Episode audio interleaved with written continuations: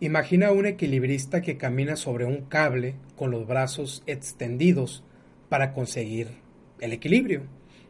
Gracias a este movimiento, gracias al equilibrio, logra mantenerse en pie sin caer. De pronto, una racha de viento mece el cable. Gracias a su experiencia, nuestro personaje recupera el balance, corrige el paso y sigue adelante.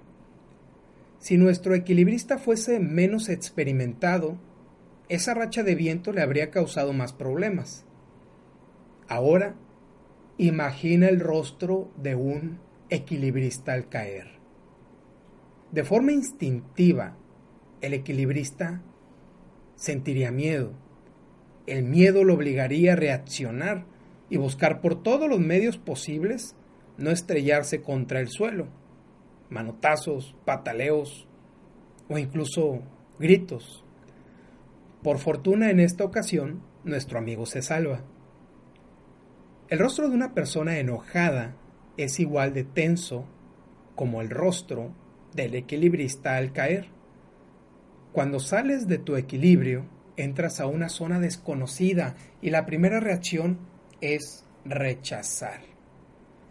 Es el impedir por todos los medios una probable caída. La ira, el enfado, el rechazo son las respuestas de aquellas personas que temen caer derrotadas. Temen resultar con un ego dañado. Son personas con miedo. Sienten que se encuentran acorraladas por las circunstancias y emplean el ataque como arma de defensa. Ellos no tratan de hacerte caer, no. Ellos quieren sostenerse de la misma cuerda en la que te encuentras porque pueden verte en equilibrio. Y la última verdad es que no existe cuerda por la cual pelear. Pero ellos no lo saben. Ellos no saben que vivimos en un mundo con infinitos caminos por tomar.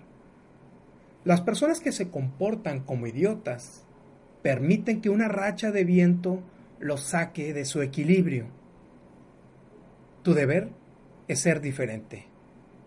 Ten paciencia. Tú eres el resultado de tus acciones, por lo que no hay calumnia que te pueda ofender.